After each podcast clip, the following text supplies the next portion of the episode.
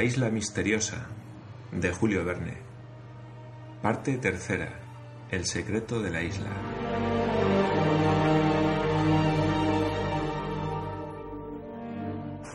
Capítulo 11. Los colonos salen en busca de los presidiarios y del personaje misterioso. Gedeón Spilett tomó la caja y la abrió. Contenía unos 200 gramos de un polvo blanco, del cual llevó a los labios algunas partículas. El excesivo amargor de aquella sustancia no podía engañarlo. Era el precioso alcaloide de la quina, el antipirético por excelencia. Había que administrar inmediatamente aquellos polvos a Harbert. Después se discutiría cómo se habían encontrado allí. ¡Café! exclamó Gedeón Spilett. Pocos instantes después, Nab llevaba una taza de la infusión tibia. Gedeón Spilett echó en ella 18 gramos del sulfato y consiguió hacérsela beber a Harbert. Había tiempo todavía, porque no se había manifestado aún el tercer acceso de la fiebre perniciosa. Y añadiremos que no se manifestaría. Por lo demás, todos habían recobrado la esperanza. La influencia misteriosa se había ejercido de nuevo en un momento supremo cuando ya se desesperaba de que acudiese el remedio. Al cabo de algunas horas, Harbert descansaba más apaciblemente. Los colonos pudieron hablar entonces de aquel incidente que hacía más palpable que nunca la intervención del desconocido. Pero ¿cómo había podido penetrar durante la noche hasta el Palacio de Granito? Aquello era absolutamente inexplicable, y la manera de proceder del genio de la isla era tan extraña como el mismo genio. Durante aquellos días, de tres en tres horas, fue suministrado a Harbert el sulfato de quinina. El joven experimentó a la mañana siguiente alguna mejoría Cierto que no estaba curado. Las fiebres intermitentes están sujetas a frecuentes y peligrosas recidivas.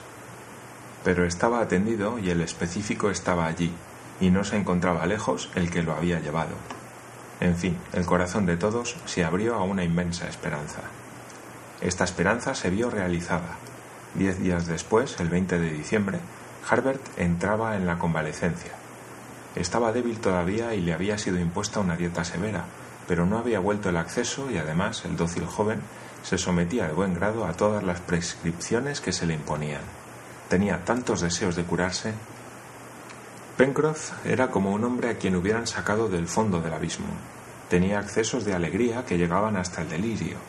Después que hubo pasado el momento del tercer acceso, estrechó al periodista entre sus brazos, casi hasta ahogarlo, y desde entonces no le llamaba más que el doctor Spilett. Faltaba descubrir al verdadero doctor. Lo descubriremos, repetía el marino. Y ciertamente aquel hombre, cualquiera que fuese, debía esperar un abrazo terrible de Pencroff. El mes de diciembre terminó y con él el año 1867, durante el cual los colonos de la isla Lincoln se habían visto sometidos a tan duras pruebas. Entraron en el año de 1868 con un tiempo magnífico, un calor soberbio y una temperatura tropical que por fortuna podía refrescarse con la brisa de los mares. Harbert renacía y desde su cama, puesta al lado de una de las ventanas del Palacio de Granito, aspiraba aquel aire saludable, cargado de emanaciones salinas que restablecían su salud. Comenzaba ya a comer y Dios sabe los buenos platitos ligeros y sabrosos que le preparaba Nab. Casi le dan a uno ganas de haber estado moribundo, decía Pencroff. Durante todo aquel periodo, los piratas no se habían presentado una sola vez en las inmediaciones del Palacio de Granito. De Ayrton no había noticias, y si el ingeniero y Harbert conservaban todavía alguna esperanza de encontrarlo, sus compañeros no dudaban ya de que había sucumbido. Sin embargo, esta incertidumbre no podía durar y cuando el joven estuviese completamente restablecido, debía emprenderse la expedición, cuyos resultados no podrían menos de ser importantes. Pero era preciso esperar un mes quizá, porque se necesitaban todas las fuerzas de la colonia, y aún más todavía, para combatir eficazmente a los presidiarios. Harbert iba mejorando sensiblemente cada día. La congestión del hígado iba desapareciendo, y las heridas podían considerarse definitivamente cicatrizadas. Durante aquel mes de enero se hicieron importantes trabajos en la meseta de la Gran Vista, pero consistieron únicamente en salvar lo que podía salvarse de las cosechas devastadas de trigo y legumbres. Se recogieron los granos y las plantas, y se dispusieron las cosas de manera que pudiera haber una recolección en la estación próxima. En cuanto a levantar los edificios del corral y las cuadras, Cyrus Smith prefirió aplazar estas tareas, pues mientras él y sus compañeros estuviesen en persecución de los bandidos, estos podrían hacer una nueva visita a la meseta y era preciso no darles ocasión de volver a su oficio de saqueadores e incendiarios. La reedificación vendría luego que se hubiera purgado la isla de aquellos malhechores. El joven convaleciente comenzó a levantarse en la segunda quincena del mes de enero. Primero una hora al día, después dos y luego tres. Recobraba las fuerzas a ojos vistas, gracias a su constitución vigorosa. Tenía entonces dieciocho años, era alto y prometía ser un hombre de hermosa y noble presencia. A partir de aquel momento, su convalecencia, sin dejar de exigir algún cuidado, en lo cual el doctor Spilett se mostraba muy rígido, marchó con regularidad. A finales de mes, Harbert recorría ya la meseta de la Gran Vista y la playa. Algunos baños de mar que tomó en compañía de Pencroff y de Nab le fueron muy bien. Desde entonces, Cyrus Smith creyó que podría ya señalar el día de la partida. Se fijó para el 15 de febrero. Las noches, muy claras en aquella época del año, eran propicias para las investigaciones que trataban de hacerse en toda la isla. Comenzaron los preparativos necesarios para la exploración, y debían ser importantes porque los colonos habían jurado no volver al Palacio de Granito sin haber alcanzado los dos objetos de la expedición. Por una parte, destruir a los presidiarios y encontrar a Ayrton si vivía, y por otra, descubrir al hombre que presidía tan eficazmente los destinos de la colonia. De la isla Lincoln, los colonos conocían a fondo toda la costa oriental, desde el Cabo de la Garra hasta los dos cabos mandíbulas, el vasto pantano de los Tadornes, los alrededores del lago Grant, los bosques del Jacamar, comprendidos entre el camino de la dehesa y el río de la Merced, y el curso de este y del arroyo Rojo, y en fin los contrafuertes del monte Franklin, entre los cuales estaba establecida la dehesa. Habían explorado, pero de un modo imperfecto, el vasto litoral de la bahía de Washington, desde el cabo de la Garra hasta el promontorio del Reptil, la linda de los bosques y pantanos de la costa occidental y las interminables dunas que morían en las fauces entreabiertas del Golfo del Tiburón.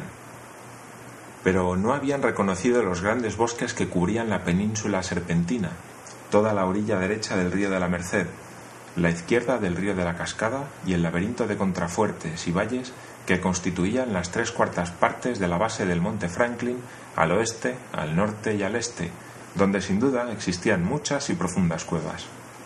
Por consiguiente, todavía habían escapado a sus investigaciones muchos miles de acres de tierra de aquella isla.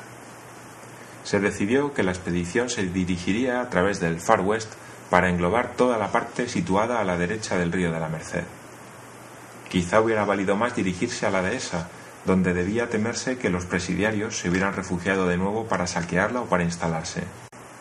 Pero o la devastación de la dehesa era ya un hecho consumado y por consiguiente inevitable, o los presidiarios habían tenido interés en atrincherarse en ella y siempre habría tiempo de ir allá a echarlos. Después de largas discusiones, se mantuvo el primer plan, y los colonos resolvieron dirigirse a través de los bosques al promontorio del reptil. Caminarían con el hacha en la mano y establecerían el primer trazado de un camino que pondría en comunicación el Palacio de Granito con el extremo de la península en unas 16 o 17 millas. El carricoche estaba en estado perfecto y los sonagros, bien descansados, podían hacer una larga caminata. Se cargaron en él víveres, efectos de campamento, cocina portátil, utensilios diversos y las armas y municiones escogidas con cuidado en el arsenal, ya tan completo, del Palacio de Granito. Pero no había que olvidar que los presidiarios estaban seguramente ocultos en los bosques y que en medio de sus intrincadas espesuras pronto se disparaba y se recibía un balazo. De ahí la necesidad de que el grupo de los colonos permaneciese compacto y no se dividiera bajo ningún pretexto. Se decidió igualmente que nadie quedaría en el Palacio de Granito, debiendo hasta Top y Yup formar parte de la expedición. La inaccesible morada podía guardarse por sí sola. El 14 de febrero, víspera de la marcha, era domingo y fue consagrado al descanso y santificado por la acción de gracias que los colonos dirigieron al Creador. Harbert, enteramente curado, pero un poco débil todavía, ocuparía un sitio reservado en el carro. Al día siguiente, al amanecer, Ciro Smith tomó las medidas necesarias para poner el Palacio de Granito al abrigo de toda invasión. Las escaleras que servían antes para subir fueron llevadas a las chimeneas y enterradas profundamente en la arena, de modo que pudieran servir para la vuelta, porque el tambor del ascensor fue desmontado y no quedó nada del aparato. Pencroff quedó el último en el palacio de granito para acabar esta tarea y bajó con una doble cuerda cuyo extremo estaba sólidamente sujeto abajo y una vez recogida no dejó comunicación alguna entre la cornisa superior y la playa. El tiempo era magnífico. Se prepara un día caluroso, dijo alegremente el periodista. Va, doctor Spilett, repuso Pencroff. Caminaremos a la sombra de los árboles y ni siquiera veremos el sol. En marcha, dijo el ingeniero. El carro esperaba a la orilla, delante de las chimeneas. El periodista había exigido que Harbert subiese a él al menos durante las primeras horas de viaje y el joven tuvo que someterse a las prescripciones de su médico. Nab se puso a la cabeza de los onagros. Cyrus Smith, Spilett y Pencroff tomaron la delantera. Top saltaba con aire alegre, y Jup había aceptado sin ceremonia el sitio que Harbert le había ofrecido en el vehículo. Había llegado el momento de la partida y la pequeña tropa se puso en marcha. El carricoche dobló primero el recodo de la desembocadura y después de haber subido por espacio de una milla por la orilla izquierda del río de la Merced, atravesó el puente, a cuyo extremo se empalmaba el camino del puerto del globo. Los exploradores, dejando este camino a la izquierda, comenzaron a internarse bajo la bóveda de los inmensos bosques que formaban la región del Far West. Durante las dos primeras millas, los árboles, muy espaciados, permitieron al carro pasar libremente, y aunque de vez en cuando había que cortar algunos bejucos y mucha maleza, ningún obstáculo serio detuvo la marcha de los colonos. El ramaje espeso de los árboles mantenía una fresca sombra sobre el suelo. Los deodaras, las douglasias, casuarinas, banxieas, árboles de goma, dragos y otras especies ya conocidas se sucedían hasta los últimos límites que alcanzaba la vista. Todo el reino de las aves habitual de la isla se encontraba completo. Tetraos, jacamares, faisanes, loros y toda la familia charlatana de las cacatúas, papagayos y cotorras. Los abutíes, canguros, cavialles y otros animales corrían entre las hierbas y todo recordaba a los colonos las primeras excursiones que habían hecho a su llegada a la isla. Sin embargo, dijo Cyrus Smith, observo que estos animales, tanto cuadrúpedos como volátiles, son más tímidos ahora que antes, lo cual prueba que estos bosques han sido recorridos últimamente por los presidiarios y que no tardaremos en encontrar sus huellas. Y en efecto, en muchos parajes pudo verse la señal de pasos recientes de unos cuantos hombres. Aquí roturas de las ramas de los árboles, quizá con el objeto de establecer jalones en el camino. Allá cenizas de hogueras apagadas y huellas de pasos que ciertas partes gredosas del suelo habían conservado, pero nada que pareciese pertenecer a un campamento definitivo. El ingeniero había recomendado a sus compañeros que se abstuviesen de cazar, porque las detonaciones de las armas de fuego habrían podido poner sobre aviso a los presidiarios, que quizá andaban por el bosque. Por otra parte, los cazadores necesariamente habrían tenido que dispersarse a distancia del carro y estaba prohibido marchar aisladamente. En la segunda parte de la jornada, a seis millas poco más o menos del Palacio de Granito, la marcha se hizo más difícil. Fue preciso, para pasar por ciertas espesuras, derribar algunos árboles y abrir camino. Antes de poner manos a la obra, Cyrus Smith había tenido cuidado de enviar aquella espesura a Top y a Yup, que cumplieron concienzudamente su encargo, y cuando el perro y el orangután volvieron sin haber dado señales de peligro, era prueba de que no había nada que temer por parte de los piratas ni de las fieras, dos especies de individuos del reino animal que estaban al mismo nivel a causa de sus feroces instintos.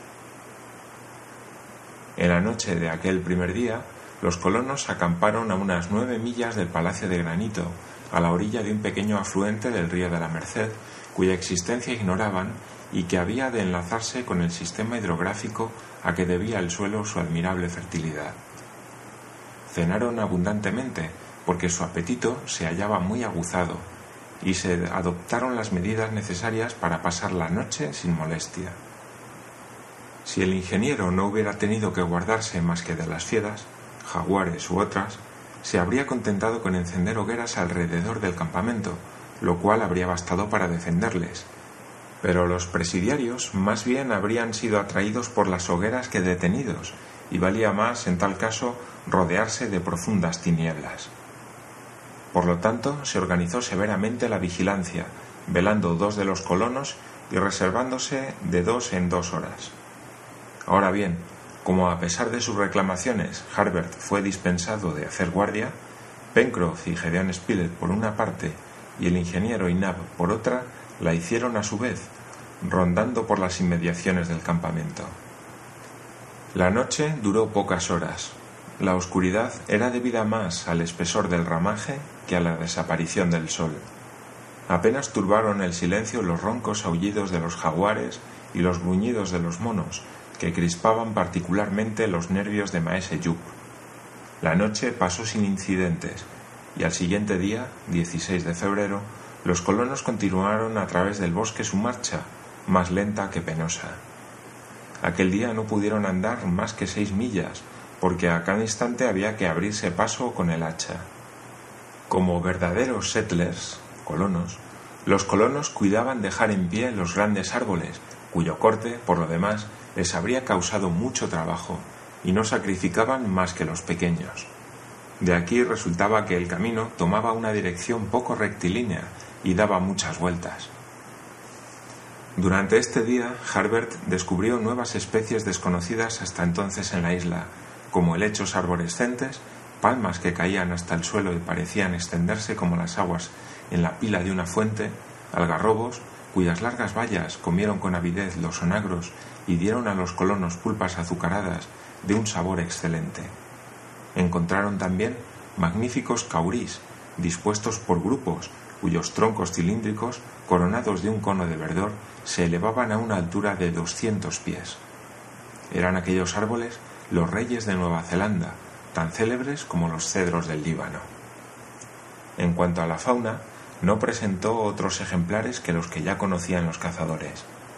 Sin embargo, entrevieron, aunque sin poder acercarse a ellos, una pareja de esas grandes aves propias de Australia, especie de casuarios que llaman emúes, de cinco pies de altura y de plumaje pardo, que pertenecen al orden de las zancudas. Top se lanzó tras ellas con toda la celeridad de sus cuatro patas, pero los casuarios fácilmente se distanciaron. Respecto a las señales del paso de los presidiarios por el bosque, todavía se advirtieron algunas. Cerca de una hoguera que parecía haberse apagado recientemente, observaron los colonos huellas que fueron examinadas con atención. Midiéndolas unas con otras en su longitud y en su anchura, encontraron las señales de los pies de cinco hombres. Los cinco bandidos habían acampado en aquel paraje, pero, y esto era el objeto de un examen tan minucioso, no se pudo descubrir una sexta señal, que en tal caso sería la del pie de Ayrton. Ayrton no estaba con ellos, dijo Harbert. No, contestó Pencroff, y si no estaba con ellos es porque esos miserables lo habrán matado. Pero ¿no tienen esas bestias una cueva donde podamos ir a cazarlos como tigres? No, contestó el periodista. Es más probable que vayan a la aventura. Está en su interés vagar así hasta que puedan ser dueños de la isla. Dueños de la isla, exclamó el marino. Los dueños de la isla, repitió, y su voz se ahogaba como si un puño de hierro le tuviera asido por la garganta. Después, en tono más tranquilo, dijo ¿Sabe usted, señor Ciro, cuál es la bala que he metido en mi fusil? No, Pencroff. La bala que ha atravesado el pecho de Harbert, y le prometo que no erraré el blanco. Pero estas justas represalias no podían volver la vida a Ayrton, y del examen de las huellas dejadas en el suelo se debía deducir que no había esperanza ninguna de volverlo a ver. Aquella noche se estableció el campamento a catorce millas del Palacio de Granito y Cyrus Smith calculó que debían estar a más de cinco millas del promontorio del reptil. Al día siguiente llegaron al extremo de la península habiendo atravesado el bosque en toda su longitud, pero ningún indicio había permitido hasta entonces hallar el retiro donde se habían refugiado los presidiarios, ni el no menos secreto que daba asilo al misterioso desconocido.